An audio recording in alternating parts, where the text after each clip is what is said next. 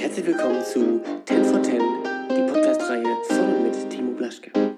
So, liebe Leute, jetzt gibt es eine ganz besondere Folge 10 for 10 und zwar ähm, Internationally USA. Wer, was, wie, wo erkennt er selber.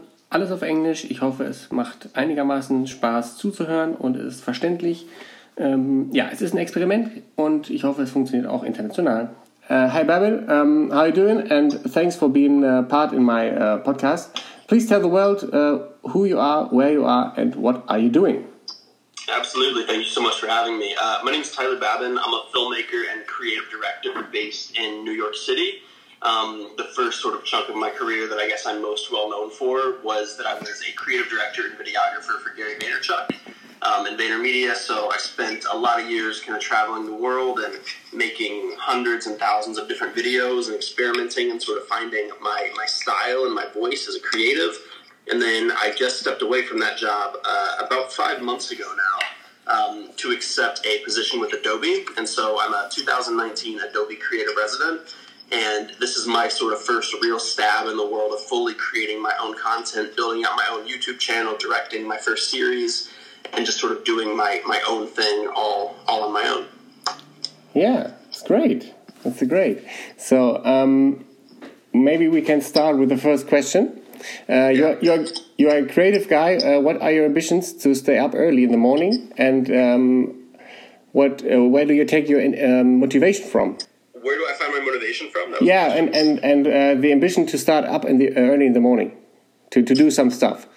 Yeah, yeah. I uh, so I've always I like waking up really early in the morning. It's the time of the day where I feel most creative and especially I don't know, I think there's something about like I love being like up working already before like the rest of the world's awake. Yeah. Like, you know, around me and especially living in New York, like it's one of the, the few times that it's actually quiet outside.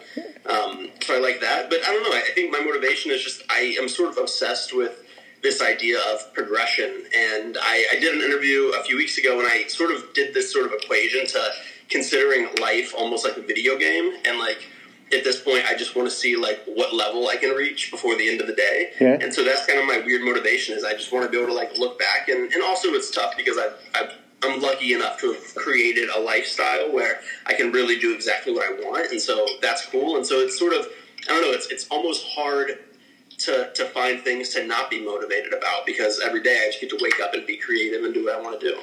Okay. And uh, which time do you stand up? And when? Um, it, it totally varies. Uh, it, I try to be up and like moving by 6 a.m. or so. Yeah. Um, in the summer, usually a little bit earlier. Uh, I'll try and be up around like five, five thirty. But like today was different. It's starting to, you know, I had kind of a strange day, but I wasn't out of bed until like eight this morning. Yeah. Um, and it's been a little bit of like a slower grind, but I do have like a very long day today. There's a lot of interviews and a lot of a lot of shoots, so this will, will be a pretty late evening. Okay. Well, what does uh, life balance uh, means to you? Do you have anything like that? Uh, no, no, I don't. I, I wish I could say I did. Like, I wish I could could say that I had a good understanding of work life balance, but I totally don't. And that being said, I'm really okay with it. And I think at the current place in my life, I don't need to be overly concerned with work life balance. Like I'm I'm 26 years old. Like I'm not married. I don't have kids, so I can you know I'm I'm sort of fortunate that I can fully invest into the work, and that's what I want to be doing right now. Yeah. I'm sure that'll change at some point, and like I'm gonna want to you know make more adjustments on like when I'm working and things like that. But right now, like work life balance doesn't really exist. Okay. Um, so are, are, you afraid of getting older? Uh, I'm terrified of getting older. Um, and not not for like the reason like I just want to be able to like be in a place where I can still like run around and not get like fatigued and things like that. Like that's something that's on my mind. Like I just don't want to reach a place where I'm like tired or anything like that. Um, but I'm not scared of getting older in the sense that like you know, I'm gonna die or anything like yeah, that. Like yeah. I'm fully like aware and have, have, come to grips with that. It's, it's pretty easy for me to work like an 18 hour day and then go jump straight on a plane and like yeah. kind of be in like constant motion and I can, you know, I have the benefit of youth where I can survive on like two hours of sleep at night if I have to. I don't recommend that, but like if it has to happen, it can. And those are the things I think I'm scared of. Like as I'm getting older, I can even I can even tell like if I go out with my friends and like I have a few drinks, like the next day, like I can tell I'm not 21 anymore. Like I feel way worse, you know. Yeah, yeah. And so like those are those are the things that you know kind of scare me, I guess, about getting older. Yeah. Um, did you ever uh, knew that that you get a creative person when you get when you were young, or is it just uh, a pro process during your um, life? Uh, yeah, during your life. I I think I always inherently was creative growing up. Like I, you know, my, my parents had a camera and I was obsessed with either being a character in the video they were making or me running around with a camera myself. Like there's never really been a moment where I wasn't in some sort of way creative. And then I know this is audio, I don't know if you see, but like I got really Oh. into magic tricks when I was Magic young. trick, So yeah, like, sure. yeah, like. I, I, I fidget with like cards all the time, and so that was sort of a creative outlet. And that's how I even got into into making videos. Was that I filmed myself doing magic tricks, and then all of a sudden I became more interested in the actual creating of the videos than I did like the magic aspect of things. Yeah. So I think that I'm definitely one of those that was very much from the start always knew that I was going to be in some sort of creative field. Great. Um, you are a creative. Uh, you are a creative person with uh, the content creator for Adobe. You said it right? Yeah, yeah, Yeah. I, I work for Adobe now. Yeah. Um, have you ever uh, made some very dangerous things, like uh, getting content from a, a dangerous place, or jump out of a, a plane to get some uh, magic stuff? you know. Um, yeah, I mean, I definitely have. Uh, you know, it's funny. Whenever I'm like on a travel film or something like that, Yeah. uh, I have a bad habit of pushing the limits a little bit too far. Um, whether I, you know, traveled to a dangerous place and we were like almost robbed in Costa Rica, that happened. I you were you were robbed. You were robbed in, in Costa Rica. Uh, just about. Like, so the the story is myself and a couple of my friends. We flew to Costa Rica to shoot a film, and pretty much right after we got our rental car, someone rolled up on a motorcycle and sliced Oh. the Oh. slashed the tires of our Jeep. Um, and luckily, we saw it happen, so we just stayed inside and like drove back to the rental car agency where it was safe. Yeah. But like, if we if we would have pulled over to like look at the tires or anything like that for an extended period of time, Yeah. um, then we probably wouldn't have made it out with all of our camera gear. Uh, you know, things like that. I I love cliff jumping, so I you know I was shooting a film in Spain a couple of years ago, and we went and we're jumping off you know fifty foot cliffs to get certain shots. So I definitely am am not scared. I think of like danger and stuff whenever it comes to creating content. But that being said, something that I've noticed as I've started to get older and as my kind of audience is starting to grow a little bit, and I feel like there's more people looking at me. Yeah. Um, I've really cut back on that, like showing a lot of those things, just out of uh, a sake of like responsibility. Like I don't want to inspire someone to go like jump off a cliff and get hurt Yeah. because I did it in a video. So like that's kind of on my mind a little bit, but it's still like I'm sort of an adrenaline junkie at my core. What kind of place would you like to see, and uh, maybe why? Um, I, I mean, I've had like a great fortune to travel through like a majority of the world, and a lot of the things I always Yeah. wanted to see, I've been able to see. Uh, the one place on my list right now that I, I have never been to the country of Japan, and I really, really want to go, And Germany. and Germany, Yeah. and Germany, of course. Uh, uh, but but yeah, I really would love to spend some time in Tokyo. Um, to me, like I, I really love like urban dense areas, Yeah. like hence why I live in New York. Um, but I think that there's something about sort of like the culture of Tokyo, and, and they feel way further ahead in a lot of ways, and like understanding how a city should work. And so that's a place I'm really interested to go visit. okay. So, but you weren't in Germany, right? Um, I have been to Berlin briefly um, for like just a day and a half, uh, but that was it. Okay. And uh, uh, in, in the Netherlands? It's, Uh, I've been to the Netherlands. Yeah, I've been to the Netherlands once or twice, I think. yeah. What was it with uh, Gary during? Yeah, yeah, that was that was with Gary. And so the the the, the struggle of Amsterdam. traveling with Gary is that it was always like very short amounts of time Yeah. spent in different places. So yes, it was always like, and even whenever I went to Berlin, like it was I flew in. You know, we take a car straight to the hotel or the event that Gary has to speak at. We hang out for a few hours, and then we have to leave pretty quickly.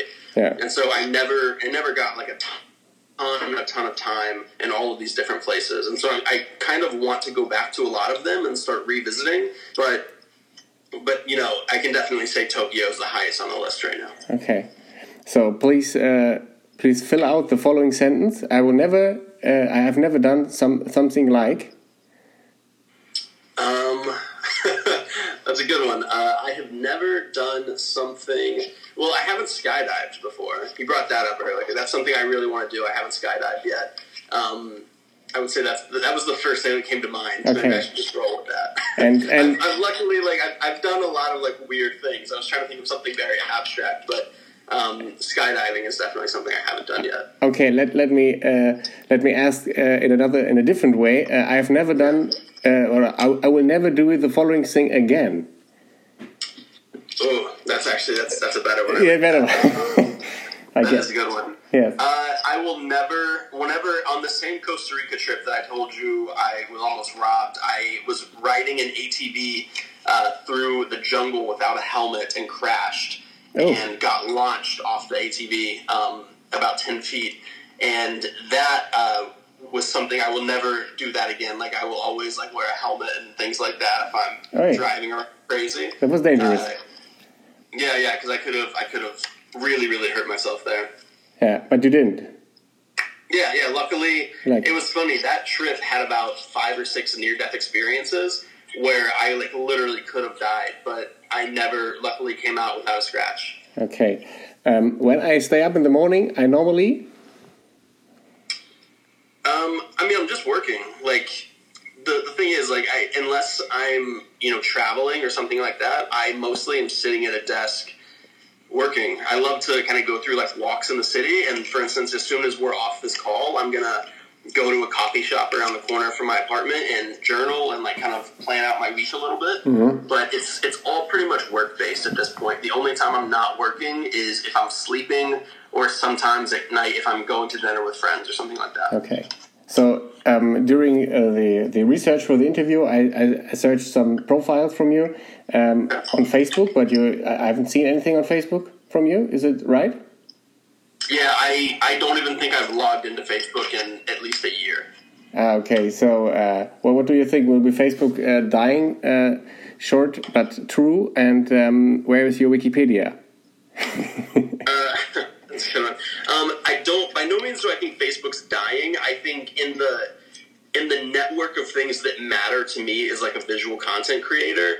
Um, Facebook just isn't at the top of the list, but there are people that are utilizing Facebook and crushing. Yeah. So I, you know, it's just it's not a platform that works for me at this exact moment. Like all my attention is really on Instagram and YouTube and getting into things like TikTok. Yeah. Um, those are just like where my priority is. And I don't know. I guess I'm just waiting for someone to make one for me. I haven't understand the the TikTok thing because um, in Germany, I guess it's it's it's too um, it's too fancy, a little bit. So Interesting. Okay. In in in in in, in, um, in a new place, uh, every everybody is in on TikTok and uh, Instagram is, is getting slower and, and uh, the, the, people are locked out. So, but TikTok is, is growing and growing. And in Germany, I don't know. I, I think it's too um, too fast and too fancy for Germany. Actually. okay. Maybe in, two, we'll in well, two no, years. I mean, that's that's interesting to hear, and it's interesting to see where the platform goes because I think what you're what you're probably picking up on right now when you say it's like too fast and too fancy is that right now the entire demographic of TikTok is very very young, right? Like yeah. it's young kids and they're experimenting and they're breaking the platform to see how it's going to work in the future. In the same way that like you probably would have said that Instagram was too fast and fancy 10 years ago. Yes. But like you have to let the platform age up. And so yes, I, I think I agree. I don't get it. Like I'm looking at the trends that are happening on TikTok, and I'm very confused, and like I don't really know how to get active on it because yeah. it's like it's weird and crazy. Yes. But that being said, I think that there's a real shot in five to ten years we're treating TikTok like we're treating Instagram currently. Yeah.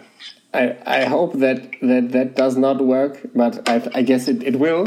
Um, yeah. Okay. Um, we are at the, at the end of this short uh, Q and A. Um, now you get the last famous words. Um, you can tell some special to the world if you like. Three, two, one, go. Um, yeah, I mean, my, my sort of end, ending statements would be you know, I lived a lot of my life uh, working towards other people's dreams and things like that. So if there's any piece of wisdom or advice uh, I could leave on this podcast is to really prioritize your own happiness. I have a film coming out um, in the next few days that talks about this a lot, but I, I want people to, to first prioritize building out the things they want to do before they start trying to make other people and their happy and their life happy, I should say. Um, and that's it. I mean, I, I, will, you know, shamelessly plug. If you want to connect with me, please follow me on Instagram at Babin and on YouTube at Tyler Babin. Like that's the best place to get in touch with me and get things in front of my eyes. And I would love to talk to you there. All right. Um, I think that's it. Um, thanks for being part of the pod, of the podcast, and uh, take care and a good day. Absolutely. Thank you for having me. Have a good one. Thank you. Das war 10 for 10. Vielen Dank fürs Zuhören und bis zum nächsten Mal.